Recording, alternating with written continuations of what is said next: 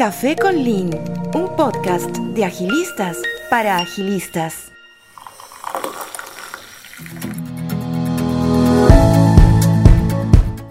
Hola y bienvenidos a Café con Lean, un podcast de agilistas para agilistas, en donde episodio a episodio contamos con invitados líderes serviciales de la comunidad en agilidad y conversamos tomándonos un café. Soy Jaime Yáñez, nuevamente host de este espacio y en este episodio tenemos como invitada especial a Rubí Cornejo, el coach actualmente residiendo en Perú. Rubí, gracias por ser parte de este episodio de nuestro podcast. Bienvenida, estamos muy felices de que estés aquí acompañándonos. Como siempre, Rubí, cuéntanos, ¿cómo iniciaste tu camino en Agile? Bien, hola Jaime, hola comunidad. Les cuento un poco, por allá en el 2010, cuando aún era joven, estaba yo siendo líder de proyectos, de, proyectos de desarrollo de software. Y estaba comenzando una gran moda en ese momento de utilizar el framework Scrum solamente para la parte del desarrollo del software. Y nos parecía súper interesante y yo, obvio, desde mi rol de líder de proyectos, eh, me parecía una buena forma, en ese momento pensaba, de acelerar ¿no? la entrega de los resultados. Y así nace mi curiosidad por leer un poco más sobre qué era Scrum, qué tanto ayudaba, porque, porque se vendía como algo súper rápido. Y comienza mi lectura y comienza mi estudio eh, en este mundo de agilidad. Y de hecho lo llegamos a adoptar, pero solamente en eso fue para la fase de desarrollo, no era para los proyectos en general, sino era solamente para potenciar todo el desarrollo del software. Y así nace mi querida pasión por este mundo y esta cultura de agilidad. Genial, Rubí. Ya casi 12 años entonces a hoy, ¿correcto? Sí, sí, bastante. Qué interesante. pero sí. Rubí, ¿y en qué estás trabajando ahora mismo? Bien, ahora estoy trabajando en el Banco de Crédito del Perú y soy allá el coach. Pertenezco al Centro de Excelencia de Agilidad de la organización y participar, o principalmente, ahorita estoy acompañando una tribu que se encarga de los canales de atención. Hablamos de agencia, hablamos del call center de nuestros clientes. ¿Y por qué soy tan específica en contarle esto? Porque creo que el común o lo normal dentro de nuestro rol es acompañar a equipos de TI. Todavía tenemos mucho la agilidad en equipos de TI. Y ya cuando nos enfrentamos a equipos más del negocio, llevando la agilidad a equipos de negocio, es otro mundo totalmente diferente. Cuando te refieres a un mundo diferente, podemos profundizar un poquito más. ¿Te refieres a que son iniciales en Agile tal vez, que aún están viviendo ¿no? lo que es el growth mindset? ¿A qué te refieres, Rubí? Sí, de hecho, a la última parte que dices, al mindset, ¿no? Porque cuando estamos en equipos de TI, tecnológicos de software, creo que se nos es muy fácil implementar prácticas ágiles, las ceremonias ágiles, o es como que el común que venimos arrastrando en el mundo de la agilidad y se hace fácil. Pero cuando estamos en equipos de negocio, eh, comenzamos a tener personas con una, una, mentalidad un poco más cerrada, ¿no? Un poco más a pensar, así lo vengo haciendo, tengo años haciendo eh, de esta manera, algo y, les es muy difícil cambiar su manera de pensar. Entonces por ahí que es un poco más retador tener equipos que vienen del negocio y que también son bastante números, ¿no? Y no son tan abiertos como lo deseamos encontrar. Con estos acompañamientos, Rubí, de equipos iniciales en el God Mindset, ¿qué deberíamos de tener en cuenta? ¿no? Hay muchas personas que nos escuchan que vienen de equipos en tecnología, sí, pero también tenemos bastante audiencia que viene acompañando equipos de negocio o incluso puede estar empezando este acompañamiento. Desde tu experiencia, ¿qué se debe tener en cuenta para hacerlo bien? Yo voy a nombrar tres competencias, ¿ya? Dentro de nuestro rol creo que se ve retado tres competencias básicas. Lo primero es el teaching, porque estamos en un escenario donde las personas no saben ni siquiera qué significa agilidad, ni siquiera eso. Entonces se reta mucho de nuestro rol enseñar, enseñar conocimientos del framework que hayan decidido implementar, enseñar qué significa lo, cuando decimos mindset. Ajá, pero qué, qué, esperas de mí cuando dices mindset, no? Entonces hay mucho teaching, porque hay que llevar el conocimiento desde lo más purito hasta las más enfocadas a la herramienta. Lo segundo que yo creo que debemos de tener en cuenta es que también se ve retada nuestra competencia de mentoring. ¿Por qué? Porque traemos nosotros como el Coach una mochilita de experiencia, ¿no? Traemos una mochilita donde tenemos conocimientos que ya hemos implementado en otros lados y que seguramente en estos nuevos escenarios de equipos iniciales vamos a poder eh, mostrarles, mira, estos han sido mis resultados, cuando he tenido un escenario parecido a este, lo he podido solucionar de esta manera. Entonces imagínate, ¿no? Vamos por teaching, enseñamos, vamos por mentoring, traemos experiencia previa y la tercera que me gustaría mencionarles es la facilitación. Estamos hablando que nunca en su vida han hecho una daily, nunca en su vida han hecho una review. Entonces entramos nosotros desde nuestro gorrito o desde nuestra cualidad de facilitación a enseñar a enfocar que estos escenarios ¿no? tengan el propósito adecuado, puedan definirse de la manera más exitosa, guiarlos específicamente. Entonces creo que estas tres competencias son súper, súper a tener en cuenta. Me encanta lo que menciona Rui porque en efecto, de nuestros cuatro sombreros, tal vez los más importantes para equipos que están en forming o incluso entrando a sus primeros stormings, importante es la mentoría, este acompañamiento desde, oye, te voy a entrenar en el marco, en el way of working que estamos creando en la organización, pero también voy a facilitar esas conversaciones difíciles, ¿no? De repente no entendemos un concepto, de repente no entendemos o no llegamos a converger en algo en específico como equipo. Me gusta mucho además el enfoque de los tres sombreros porque es ético. es ético acompañarlos de esa forma y es ético también compartirles desde nuestra experiencia cómo se hace, cómo se actúa en cada uno de estos sombreros, ¿no? Siempre dejando la huella de, hey, se facilita en neutralidad para lograr objetivos, pero también puedes hacerlo tú, al igual que yo. Así es. Es genial, Rubí. ¿Y qué deberíamos evitar? Así como, pues ya, necesitamos ponernos tres, tres sombreros, ¿verdad? Y cosas o pitfalls, trampas en los que podemos caer, según tu experiencia. Sí, y les voy a hablar desde, no, de no desde la perfección, sino desde el error, que seguramente estas tres cosas que les voy a mencionar las cometí alguna vez. Y la primera es no volvernos owner o responsables de algún evento o de alguna ceremonia que ya tiene un rol definido para ser el owner, ¿sí? Hablamos, por ejemplo, si de una planning el rol fuerte es de un PO y del team, ¿por qué yo desde mi rol de el coach acompañándolo tengo que comenzar, brillar, hablar, asignar historias y demás, ¿sí? Más o menos e-, ejemplifico eso, ¿no? Entonces creo que una de las cosas que tenemos que evitar es volvernos ownership de eventos o ceremonias donde no es nuestro rol el indicado. Lo segundo, y, me ha pasado en, mis inicios, creo que en mis inicios me pasó muchísimo, y es tratar de forzar o imponer alguna práctica ágil que porque yo creo que me funcionó con un equipo previo, en este también me va a funcionar. ¿sí? Creo que, que esa actitud de imponer algo que a mí me funcionó en otro escenario, en este también va a funcionar no hay más verdad más alejada de la realidad que esa, ¿no? Tenemos que tener mucha, como tú decías hace un ratito, mucha escucha, ¿no? Mucha empatía en saber que sí, traigo una mochila de experiencia, pero no siempre va a calzar para todos por igual. Y cierro la última parte para evitar, es vender la agilidad como una bala de plata. No, no podemos vender la agilidad como una bala de plata que va a solucionar todos tus problemas en la vida, así tipo religión, ¿no? Porque la agilidad no es un fin, no estamos allí para que todos sean los supermaster ágiles, es simplemente un medio que seguramente los equipos, las organizaciones van a tomar para potenciar su estrategia, para lograr sus objetivos. Entonces, la agilidad es, y lo hemos escuchado muchísimo, seguramente ustedes lo deben haber escuchado, es un medio, no es el fin. Excelente, Rubí. Muy potente lo que mencionas con respecto a no es una bala de plata. Creo que actualmente, y por los diversos acompañamientos que también tengo a distintas organizaciones actualmente, ese es uno de los principales errores en los que caemos como AI coaches, ¿no? Creemos tener la solución o la respuesta a todo, o incluso creemos, ya sea por un sesgo o algún paradigma, que ser flexible y adaptable le conviene a todos. Y la verdad es que como bien mencionas, ¿no? La escucha activa es importante. Escuchar para comprender si realmente la flexibilidad y adaptabilidad puede ayudar y colaborar. Y sin sesgos, ir más bien a que la otra persona entienda el para qué puede ayudarle.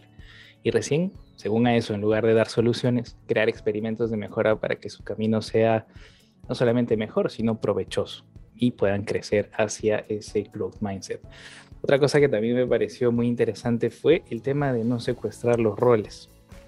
Típico también en eh, coaching inicial, ¿no?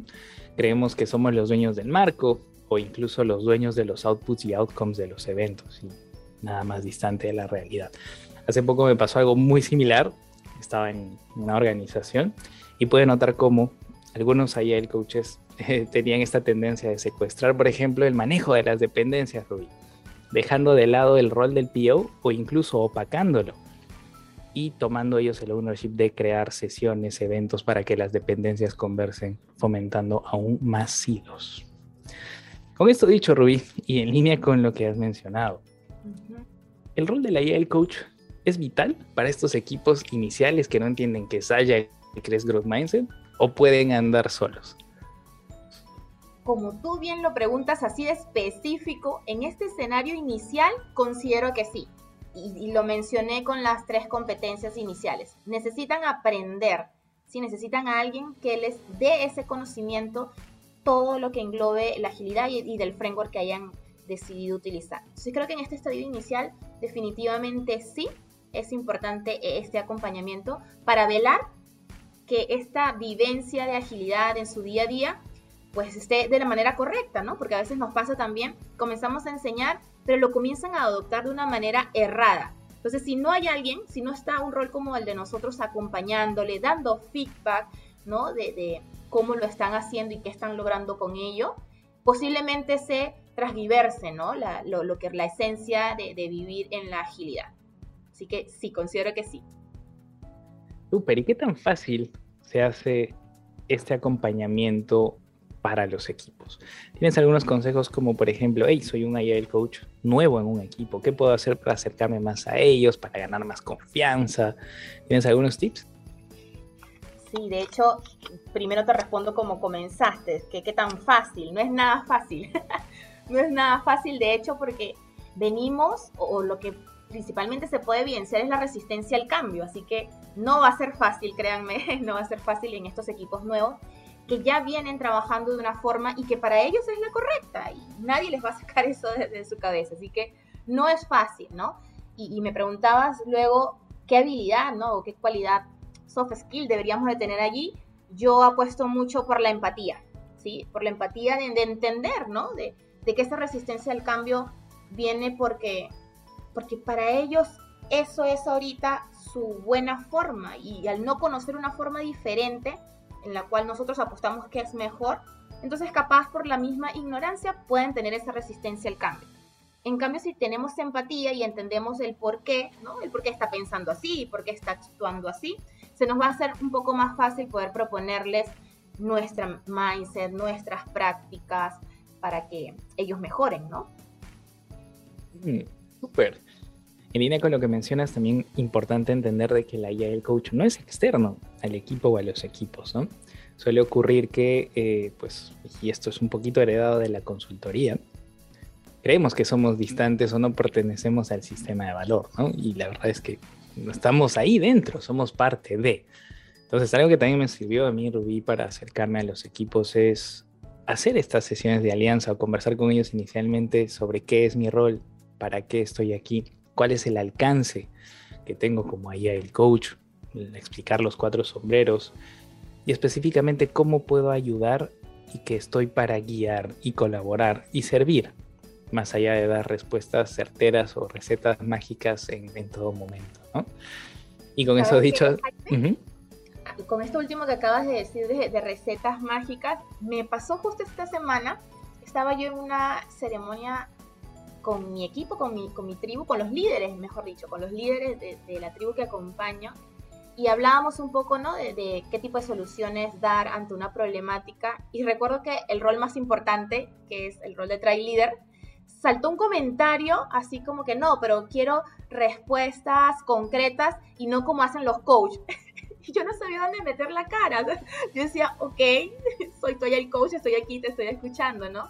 Pero me puso a reflexionar y me trajiste ahorita con lo último que dijiste, me puse a reflexionar en el momento y después, sea, ¿qué, qué, qué estamos demostrando los Agile Coach que nos están viendo como, como que las personas que venimos decimos lo que tienen que hacer y nos vamos, ¿no? Y, no es así. Y concuerdo totalmente con lo que estás diciendo de que somos parte del equipo, estamos ahí, sufrimos juntos, salimos juntos adelante, ¿no? Entonces, no, no, me preocupa, ¿no? Cuando escucho ese tipo de comentarios que, que estamos dejando en la vida de nuestros equipos, nuestro, nuestro rol de Agile Coach, que parece o está siendo tomado como que llego, lanzo mi bomba y me voy, ¿no?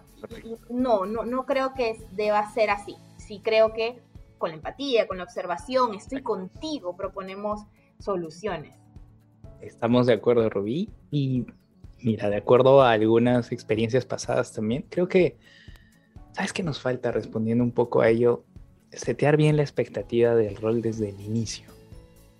Explicar bien ese alcance, ¿no? Explicar el código de ética, por ejemplo, que pueda seguir, en mi caso el de la ICF, eh, la explicación de los cuatro sombreros que sigo, en mi caso por ahí sí haya él y hacerles entender también la potencia de que no hay una gestión del cambio per se. Creo que también esa palabra nos ha hecho mucho daño. O sea, gestión del cambio. Es como que me hago cargo de tu cambio y yo te digo, eh, el viernes vas a cambiar en esto, el lunes vas a cambiar en lo otro, ¿no? Y creo que, por ejemplo, un rol como el que mencionas necesita entender que el cambio no se gestiona, ¿no? Sino se acompaña.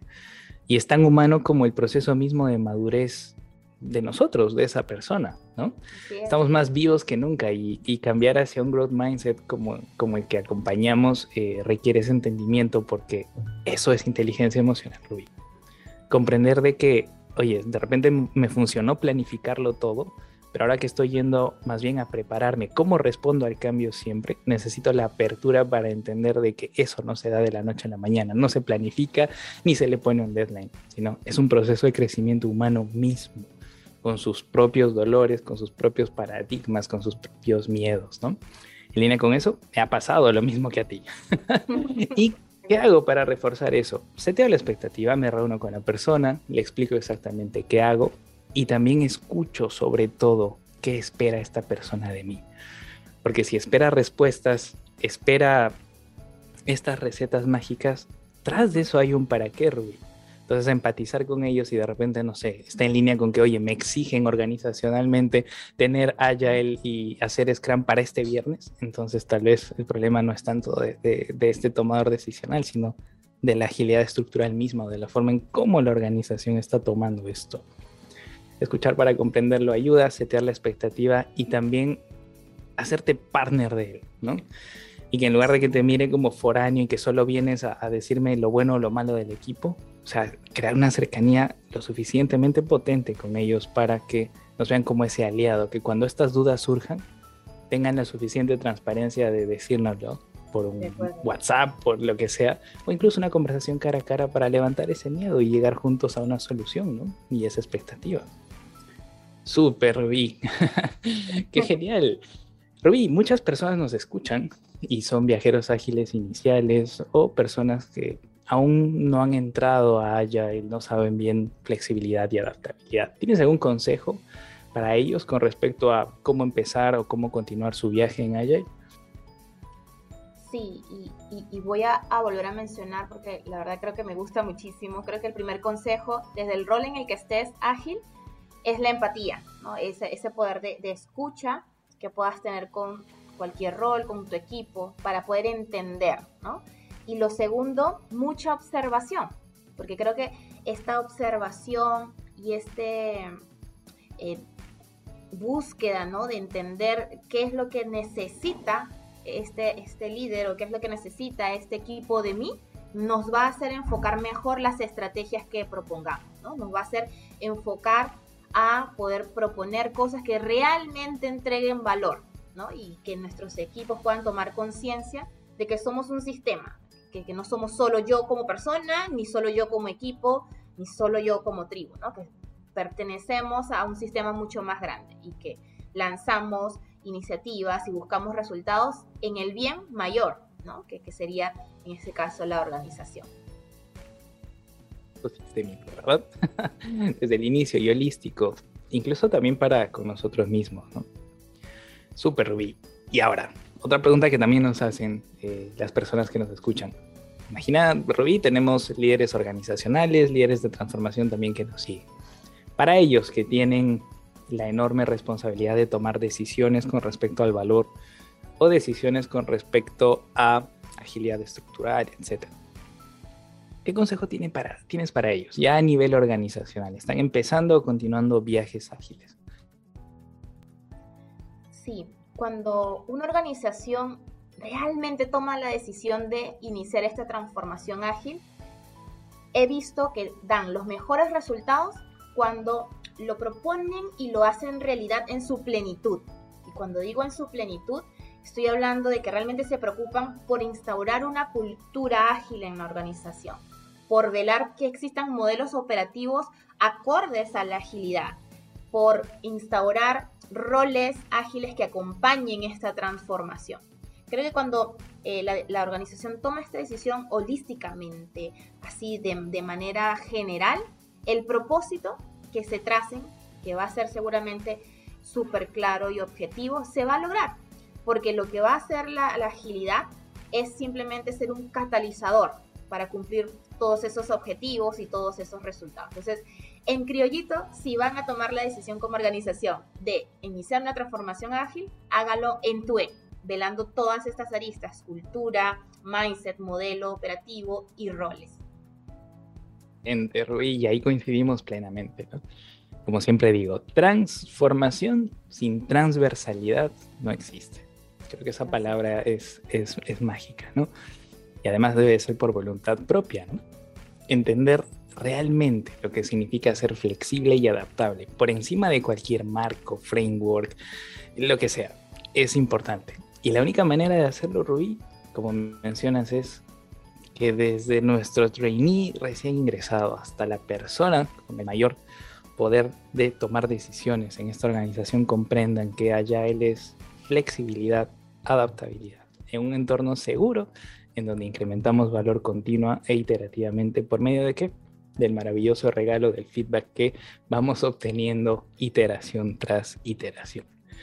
Rubí, me ha encantado conversar contigo. Estoy seguro que vamos a tener más episodios qué, buena conversación con respecto a nuestros sombreros, equipos de negocio, la importancia del mentoring, de la facilitación, pero sobre todo entender el para qué acompañamos.